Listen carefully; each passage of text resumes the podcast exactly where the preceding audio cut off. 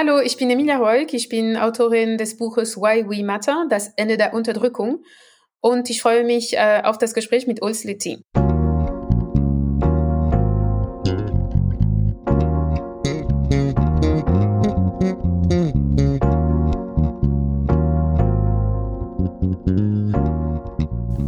Leadership made simple.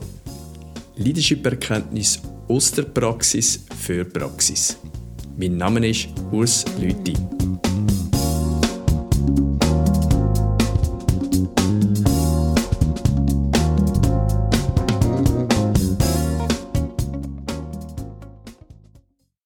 Hallo Emilia, schön, dass ich dich in meinem Podcast begrüßen darf. Und ich möchte gleich mit der Einstiegsfrage beginnen. Was macht dich zum Leader? Ähm, ja, vielen Dank für die Einladung. Ähm, hm. Also ich glaube, wir denken oft, dass Leadership eine Art, ähm, ja, dass es äh, eine, eine sehr starke Persönlichkeit voraussetzt ähm, und auch eine gewisse Hierarchie auch. Ne? Die Leader sind über die anderen. Und da sehe ich auch anders. Also das heißt, dass äh, bei mir Leadership, ich sehe das als ähm, ähm, auch eine ideelle Leadership. Das heißt, ich äh, vertrete Ideen, ich vertrete ähm, eine bestimmte Perspektive und die Menschen, die sich angesprochen fühlen, folgen. Sie, ähm, sie verbreiten diese Ideen weiter. Und das ist die Art und Weise, wie ich mich dann eventuell auch als Leader ähm, beschreiben würde, obwohl ich äh, intuitiv nicht auf diese Bezeichnung gekommen wäre. Ähm, aber genau, und sonst mache ich das nicht aktiv. Das ist keine aktive Rolle für mich, ähm, Leader zu sein. Okay, ähm, du bist natürlich unter anderem, wenn ich jetzt all deine Hüte beziehungsweise deine Tätigkeiten aufzählen würde, würde das, äh, das den Zeitraum, der mir hier für dieses Gespräch zur Verfügung steht, bei weitem sprengen. Aber du, du bist unter anderem Gründerin und Direktorin vom Center for Intersectional Justice in Berlin. Also dort machst du auch eine vorgesetzten Rolle. Äh, aber ich möchte gleich hier den Einstieg machen. Was ist das Ziel von dieser Institution? Also das Ziel war bisher äh, eben die Antidiskriminierungsdiskurse äh, in, in Deutschland und Europa intersektional zu machen. Das heißt, es ging darum, auch die systemische Perspektive in den Vordergrund zu bringen und, ähm, und nicht mehr auf eine sehr individuelle, also ein individuelles Verständnis von Diskriminierung ähm, zu basieren, was meiner Meinung nach auch sehr äh, problematisch ist. Und ähm, das haben wir gemacht durch Forschung, durch ähm, Trainings und auch durch Advocacy-Arbeit. Ähm, das heißt, es ging darum, einen bestimmten Diskurs sichtbarer zu machen, uns einzumischen in den öffentlichen Debatten, sei es äh, bei der Europäischen Kommission, äh, im Europä Europäischen Parlament, aber auch ähm, im Bundestag oder generell in den, in den äh, gängigen Medien. Mhm. Und was kann man bis heute als Erfolg bezeichnen? Was hast du bis heute erreicht? Also auf jeden Fall, dass ähm, Intersektionalität äh, auf der europäischen Ebene ähm, breiter diskutiert wird, dass die systemische Ebene und die Frage der Quoten auch äh, ähm, auf der Agenda äh, ge gekommen ist. Und das war auch nicht unser äh, alleinigen Erfolg, sondern es gab auch viele andere Organisationen, die dafür gekämpft haben. Und deshalb, also das ist das Problem auch mit Impact und Erreichen weil soziale Veränderung passiert auch, es ist ein sehr organischer Prozess und ich kann jetzt nicht bestimmte Fortschritte auf meine Arbeit zurückführen. Das wäre, ähm, das wäre, das würde eben der Komplexität ähm, der sozialen Veränderung nicht gerecht werden. Aber ähm, genau, also ich ähm, kämpfe dafür, dass ähm, Rassismus auch als System äh, angesprochen wird und auch behandelt wird, dass wir äh, das Patriarchat, der Kapitalismus und Rassismus als Unterdrückungssysteme erkennen und auch die Wirkmächtigkeit von diesen Systemen in allen Sphären des, äh, der Gesellschaft auch äh, in den Blick nehmen. Ich möchte hier noch ein bisschen konkreter in die Wirtschaft reingehen. Äh, bis vor wenigen Jahren war ja das Stichwort Diversity und Inklusion für die meisten mehr als nur ein Fremdwort. Da, da war es, wenn überhaupt darüber gesprochen wurde, äh, das Thema die Rolle der Frau in der Wirtschaft, vor allem auch in der Führungsetagen. In Bezug auf Diversity und Inklusion in der Wirtschaft, was glaubst du, wo stehen wir heute? Und ich denke, dass die, die Situation in Deutschland vergleichbar ist mit derjenigen in der Schweiz. Hm. Also ich finde, wir sind nicht weit genug. Also das ist besser als vor 30 Jahren, okay, aber wir sind nicht weit genug, vor allem weil es gab keine Umverteilung der Macht. Das heißt, es ist lediglich darum ging, Frauen in, in Männerkreisen reinzubringen, sie zu assimilieren, aber es gab auch nicht unbedingt eine Redefinition von Arbeit, von Lohnarbeit, auch eine äh, Einmischung in der staatlichen Sphäre über die Art und Weise, wie gesellschaftliche, wie wirtschaftliches Wachstum auch äh, erreicht wird. Das heißt, die Frage der Care-Arbeit, die Frage der häusliche Arbeit, die vorrangig mhm. durch Frauen unbezahlt auch geleistet wird, damit wir äh, in der Gesellschaft äh, Wachstum, Wachstum äh, erzielen können, äh, bleibt, ähm, ja, es wird nicht besprochen. Es bleibt ein Nicht-Thema, würde ich sagen. Also das heißt, dass wir fokussieren uns auf die Gehaltslücke zwischen Männern und Frauen, aber nicht über die Steuerlücke, nicht über äh, die das Vermögenslücke auch zu sprechen, ist sehr problematisch, weil ähm, die ähm, wirtschaftlichen Unterschiede und Ungleichheit zwischen Männern und Frauen passiert vorrangig zu Hause. Das heißt, innerhalb der Ehen, innerhalb der Familien, zum Beispiel, wenn wir äh, über die Erben äh, sprechen, also es gibt ein sehr gutes Buch von ähm, ähm, Céline Bessier und Sybille Golac in Frankreich, das heißt äh, das Geschlecht des Kapitals. Und das zeigt auch sehr gut zum Beispiel, dass Frauen viel weniger erben als Männer und dass äh, Frauen ähm, viel weniger ähm, über viel weniger Vermögen verfügen ähm, und das ist auch ein Problem, was nicht besprochen wird. Dass zu Hause das, die größte Gehaltslücke zwischen Männern und Frauen passiert innerhalb der Ehe. Ähm, das äh, bleibt eben als ähm, vermeintlich eine Privatsphäre, die vom Staat auch nicht angegriffen wird. Und das stimmt überhaupt nicht, weil der Staat angreift ständig in der Privatsphäre durch die äh, durch solchen ähm, Regelungen, die sich an das ähm, Haupternährermodell anlehnen. Ich habe von dir noch einen Beitrag auf Arte gesehen, und zwar im Rahmen der vierteiligen äh, Dokuserie Projekt Aufklärung. Du hast dort äh, den Beitrag gemacht mit dem Titel Wie entsteht eine gerechte Welt? Wie ist es eigentlich dazu gekommen, zu diesem Beitrag? Ähm, ich wurde äh, kontaktiert von einer Produktionsfirma, die mich gefragt hat, ob ich gerne äh, als Host für diese Serie für diese Folge äh, formieren möchte. Und ich habe ähm, mir gedacht, ja, das ist eine, eine tolle Gelegenheit. Ich habe jetzt, ähm, es interessiert mich auch sehr, so die Dokumentarfilmszene und vor allem eben solche Ideen in ähm, Videoformat, in, in dokumentarischen Format auch ähm, äh, zugänglicher zu machen. Und äh, ja, und das war eine, eine wirklich sehr, sehr spannende Erfahrung auch mit dem Team und der ähm, mit dem Autor äh, Thorsten Glotzmann und äh, alle ähm, sehr hochinteressante Menschen, die ich auf dem Weg getroffen habe. Also ich kann den Beitrag nur empfehlen, wirklich spannend, sehr gut gemacht, auch von den Bildern beeindruckend. Ähm, zwei, drei Punkte dazu. Zum einen gehst du dabei auf Thomas Jefferson ein, der dritte amerikanische Präsident, war auch bekannt als Aufklärer, aber als Figur irgendwo ähm, noch speziell da ja trotz dem Titel als Aufklärer auch Sklaven gehalten hat.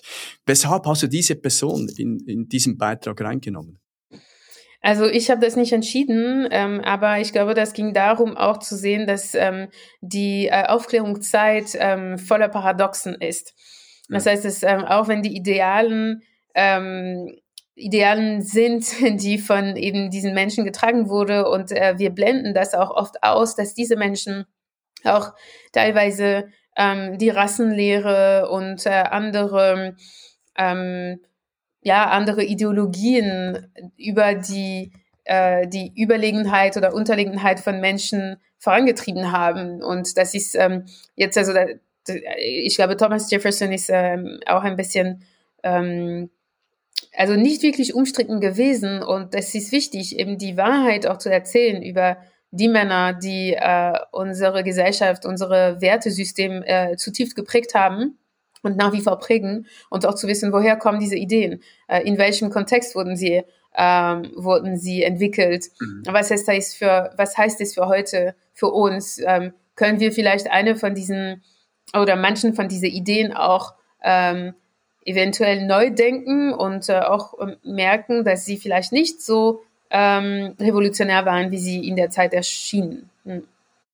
Also in diesem Beitrag werden ja verschiedene Ideen der Aufklärung thematisiert. Was sind für dich die wichtigsten Ideen, die uns in diesem äh, Bereich weiterbringen würden? Also ich glaube, die Frage der Freiheit, die Fre also alle, ich kann jetzt nicht sagen, es gibt eine, die, die wichtiger ist als die anderen, weil sie sind alle miteinander verbunden. Mhm. Und vor allem, ich glaube, wenn wir jetzt über ähm, ja, wenn wir jetzt über äh, Gleichheit sprechen, ist es äh, eng mit der Frage der Freiheit verbunden. Also Brüderlichkeit wäre für mich wahrscheinlich ähm, ein Punkt, wo ähm, es bedarf äh, meiner Meinung nach eine neue Definition davon. Was ist Brüderlichkeit? Also könnte es auch ein bisschen erweitert werden. Alles. Ich glaube, alle diese Idealen von Freiheit, äh, Gleichheit, Brüderlichkeit, ähm, und Gleichheit äh, und Gerechtigkeit äh, waren damals nur für eine bestimmte Gruppe gemeint. Das heißt, sie ähm, sie stammten aus weißen Männern, die äh, reich waren, die äh, ausgebildet waren in dieser Universität, die damals auch äh, höchst rassistisch und sexistisch war. Und, ähm, und deshalb müssen wir diese Ideen heute anhand von der geschichtlichen, von der historischen Entwicklungen, von der politischen und kulturellen Entwicklungen neu definieren. Das ist für mich eine unerlässliche Arbeit, die geleistet werden muss. Also die Arbeit wird dir wahrscheinlich nicht ausgehen. Du bist ja jetzt ganz neu auch äh, als Most Influential Woman of the Year ausgezeichnet worden. Äh, welche Bedeutung hat so ein Preis für dich und vor allem natürlich auch, weshalb hast du diesen Preis gekriegt? Also ich war sehr überrascht. Ich wusste nicht, dass ich äh, nominiert wurde für diesen Preis. Und als ich dann ähm, die Anfrage bekommen habe für den Panel abends, habe ich erstmal abgesagt, weil ich wusste nicht, dass es ein Preis war. Und ähm, und dann meine Assistentin meinte zu mir, nee, Emilia, ich glaube, du hast einen Preis gewonnen, deswegen wäre das gut, wenn du da hingehst. Ähm, und ja, klar, also ja, es ist auf jeden Fall eine, ähm, eine, eine wichtige Auszeichnung und äh, ich nehme das äh, entgegen. Also das heißt, ähm, äh, es ist natürlich auch eine Anerkennung von meiner Arbeit. Andererseits ähm, möchte ich auch sagen, dass solche Auszeichnungen werden auch von Konzernen gegeben, die ähm, auch sehr viel zu tun haben in der Hinsicht und das auch oft nutzen als eine Profilierungsmöglichkeit für sie, ne, dass sie solche Preise ausgeben etc. Und es gibt auch etwas, was ich interessant finde, ist, dass ähm, sollten es so Preise für Innovation, Management, Leadership sein, diese Preise werden vorrangig an Männern gegeben und sie, sie sind dotiert. Die Preisen, die vorrangig an äh, Frauen und anderen minorisierten Gruppen gehen, sind nicht dotiert. Und das heißt, es gibt ein zweierlei meist, wie, wie eben diese ähm, Anerkennung auch ähm, gezeigt wird. Ähm, genau, also das heißt, es gibt noch viel zu tun und ich habe das auch gesagt auf dem Podium, ähm, wo mir wichtig war auch zu sagen, dass Diversity, Diversity, Vielfalt sind ähm, Wörter, die positiv beladen sind, die aber gleichzeitig ähm, nicht der Komplexität des Problems auch gerecht werden, weil es eben lediglich auf einen Willen, einen politischen Willen, wir müssen divers sein, jetzt müssen wir uns anstrengen. Ja, tatsächlich, aber das geht auch um äh, die Bekämpfung von Diskriminierung, weil eine mangelnde Diversität passiert nicht ohne Diskriminierung. Und Diskriminierung ist nicht immer aktiv, sondern es ist manchmal versteckt und sehr oft versteckt in den Strukturen, in den Prozessen, in den ähm, äh, Regeln, Regelungen von Institutionen. Und das auch muss ähm, ähm, eben adressiert werden. Ja, so ein Titel ist also immer, äh, hat verschiedene Aspekte und man muss sicherlich aufpassen, dass man nicht vereinnahmt wird auf der anderen Seite ist es eine Plattform, um gehört zu werden. Ich denke, äh, es ist trotzdem nötig, ja. Aber wenn ein gewisser kollateraler Schaden manchmal damit verbunden ist. Ähm, ich möchte noch auf dein Buch eingehen, das du letztes Jahr veröffentlicht hast, und zwar Why We Matter. Ja, hier auch die Frage, was war der Auslöser, dass du zur Feder gegriffen hast, um dieses Buch zu schreiben? Ähm, also es war mir wichtig, äh, also ja, ich wollte, also ich glaube, das war auch eine, eine, mm, also ich wurde kontaktiert von einer Agentur, die ähm, mir angeboten haben, eben ein Buch zu schreiben. Und äh, erstmal dachte ich, dass ich nicht genug Zeit dafür habe. Und sehr schnell äh, haben sie mich vom Gegenteil überzeugt. Und ähm, ich habe das dann sehr gemacht und sehr gerne gemacht. Und ähm, und heute ist es auch zur, ähm, ich glaube, meine Lieblings Tätigkeit, meine Lieblingsbeschäftigung ähm, ist Schreiben. Also ich schreibe jetzt am zweiten Buch und ähm, und die, die Ruhe und die Tiefe, in der es mich bringt. Ähm, ich bin extrem dankbar dafür, weil es selten, dass wir die Möglichkeit haben, so tief einzutauchen in Themen, in gesellschaftlichen Themen. Und das, also diese, diese intellektuelle Reichtum äh, ist für mich auf jeden Fall ein großes Geschenk. Ähm, die ähm, genau also die also nicht meine intellektuelle mein intellektuelles Reichtum sondern die intellektuelle Reichtum die ich äh, von überall auch schöpfe und äh, so viel lese und ähm, genau. Und ja, also ich glaube, es war mir wichtig, Unterdrückung erstmal überhaupt zu erklären in einem europäischen, also in einem deutschen Kontext, wo es sehr oft missverstanden wird und auf einer individuellen, absichtlichen Ebene, beabsichtigten und äh, bewussten Ebene auch ähm, reduziert wird. Und durch das Buch wollte ich sagen, wie Unterdrückung sich in ähm, allen Sphären der, des gesellschaftlichen Lebens aus äh, materialisiert und, ähm, und wirkt und ähm, dass es eben für viele Menschen auch dadurch zugänglich gemacht wird. Ich sehe hier eine Parallele zu meinem Podcast. Ja, ähm, ich habe, ich habe dir das im Vorfeld auch erklärt, den Podcast seinerzeit ähm, ins Leben gerufen, da ich oft an Situationen war, wo ein theoretisches Wissen vorhanden war, aber das Umsetzen, das praktische Anwenden des Wissens, das war, das ging irgendwo äh, in die falsche Richtung.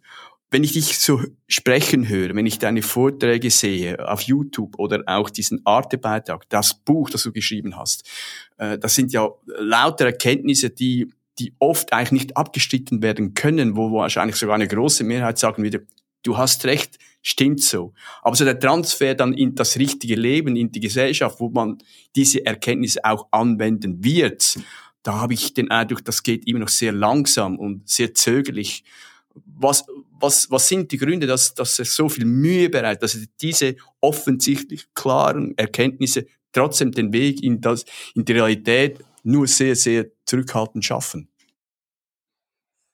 Mm, also ich würde sagen, das ist ähm, die Aufklärungsarbeit oder wenigstens so, so Ideen ähm, äh, zugänglicher zu machen, ähm, ist ein Projekt, das auch ähm, in eine gewisse Kompromisslosigkeit verlangt. Das heißt, es ist wichtig auch zu wissen, dass manche Ideen kommen nicht gut an in der Gesellschaft, dass manche Ideen eben als, ähm, also ja, verpönt sind und Angst machen. Und es geht darum, ähm, sie, also die Substanz nicht abzuwässern, sondern die Substanz zugänglicher zu machen, runterzubrechen, damit es ähm, eben für die Breite der Gesellschaft auch verständlich gemacht wird. Weil ähm, Unterdrückungssysteme haben einen Simplifikationsgrad auch mhm. ähm, gebracht in der Art und Weise, wie wir über gesellschaftliche Probleme sprechen. Und es geht darum, ähm, also das zu dekonstruieren und auch zu erklären, okay, nee, Armut ist nicht nur, dass Menschen nicht genug gearbeitet haben und faul sind. Also es ist jetzt ein bisschen ein plakatives Beispiel, aber mhm. es ist auch das Gleiche. Frauen sind nicht in Führungspositionen, nicht nur, weil sie sich nicht trauen. Ähm, schwarze Menschen sind nicht im Gefängnis nur, weil äh, sie kriminell sind. Und äh, diese Komplexität ist auch, ähm, also kann verstanden werden. Das ist, glaube ich, ein Detractor, so es ist ein bisschen so eine Ausrede zu sagen, diese Probleme sind zu komplex und deswegen kann, kann man sie nicht alle verstehen. Nee, doch, äh, es ist möglich, sie zu verstehen.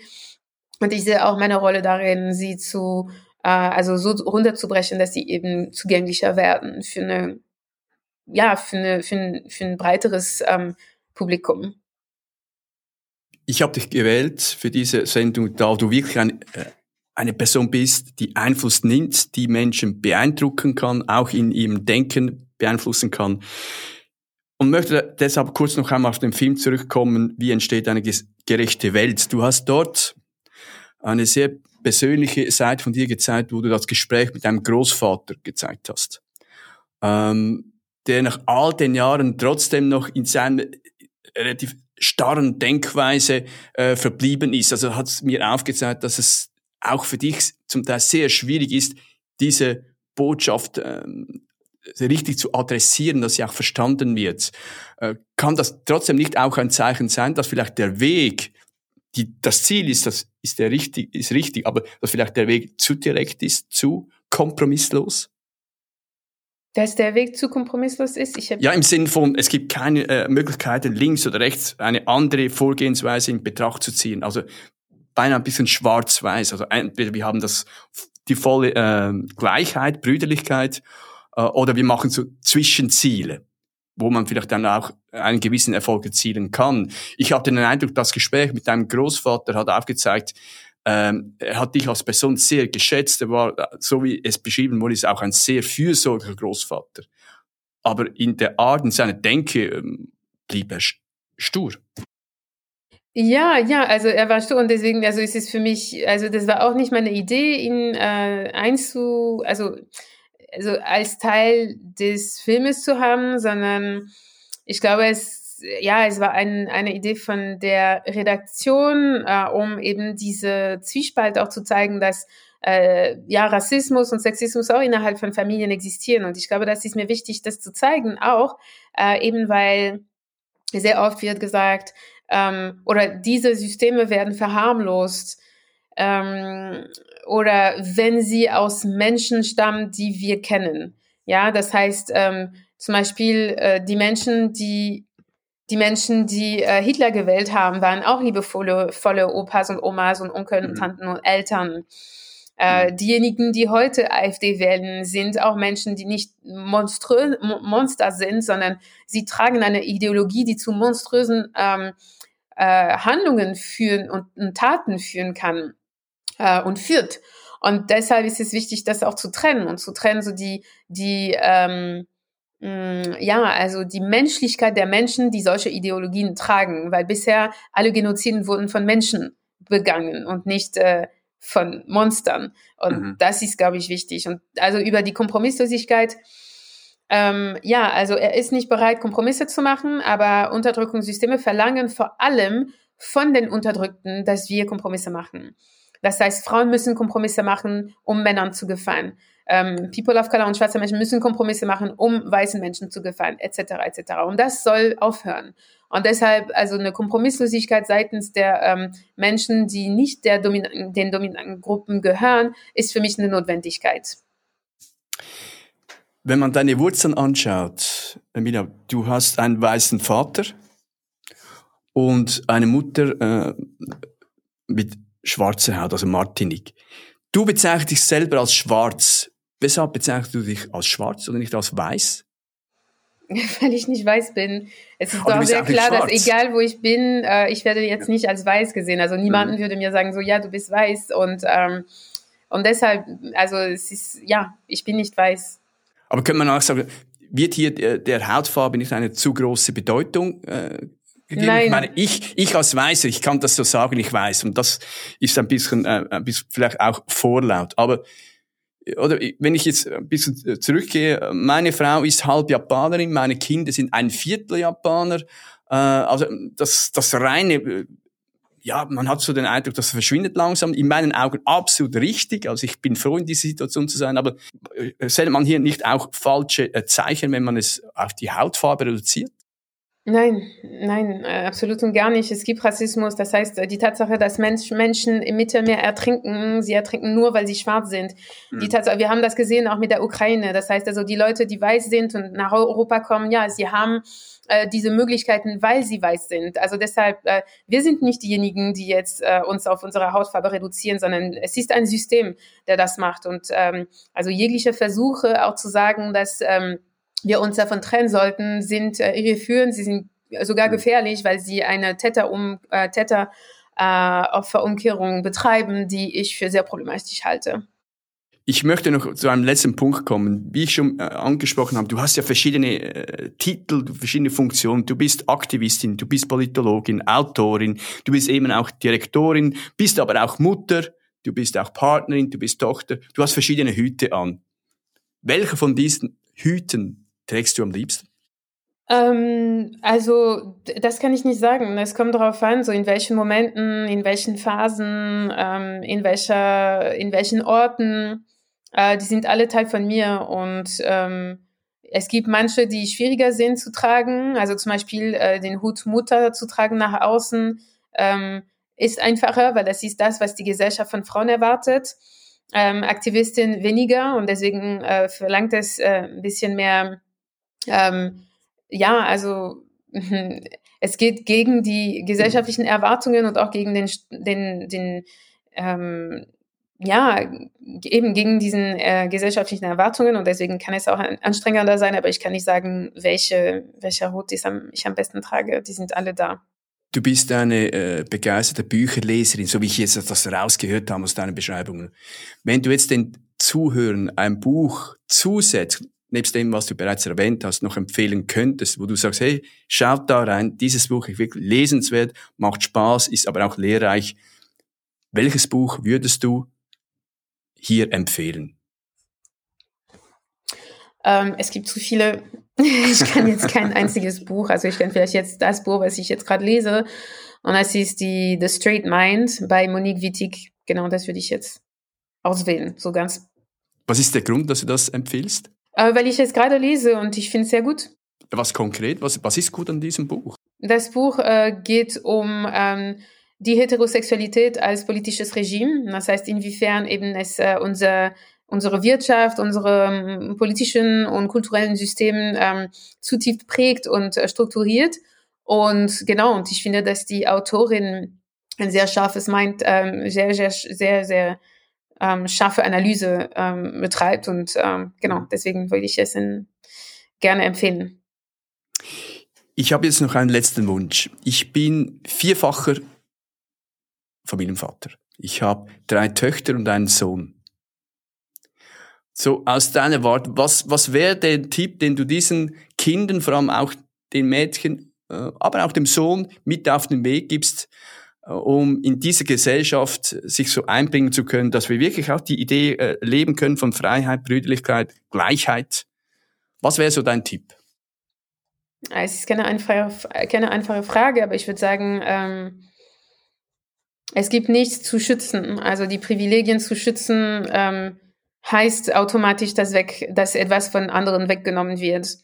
Und ähm, wenn wir alle das verweigern, also uns weigern würden, eben äh, von anderen wegzunehmen zu unseren Gunsten, dann würden wir in einer besseren Gesellschaft leben. Also das heißt, dass man zuerst eher geben sollte, bevor man daran denkt, was es für einen gibt, wenn man draußen im Leben unterwegs ist. Also das heißt, erstmal zu schauen, ist es berechtigt, dass ich das habe, was ich jetzt habe und ähm, und wenn nicht, dann auch verstehen, so wie ist es dazu gekommen, dass ich das habe und nicht andere und das erstmal verstehen. Mhm. Wieder eine Aussage, die natürlich eine ganze Sendung füllen könnten. Also Emilia, ich danke dir vielmals für dieses Gespräch. Dankeschön. Und ich wünsche dir in deiner Arbeit viel, viel Spaß und natürlich auch viel Kraft und viel Erfolg. Vielen Dank. Ja, ganz, ganz vielen Dank. Tschüss. Ich danke Ihnen für Ihr Interesse und freue mich, wenn ich Sie die nächste Woche wieder darf begrüßen, wenn es wieder heißt Leadership made simple. Leadership-Erkenntnis aus der Praxis für Praxis.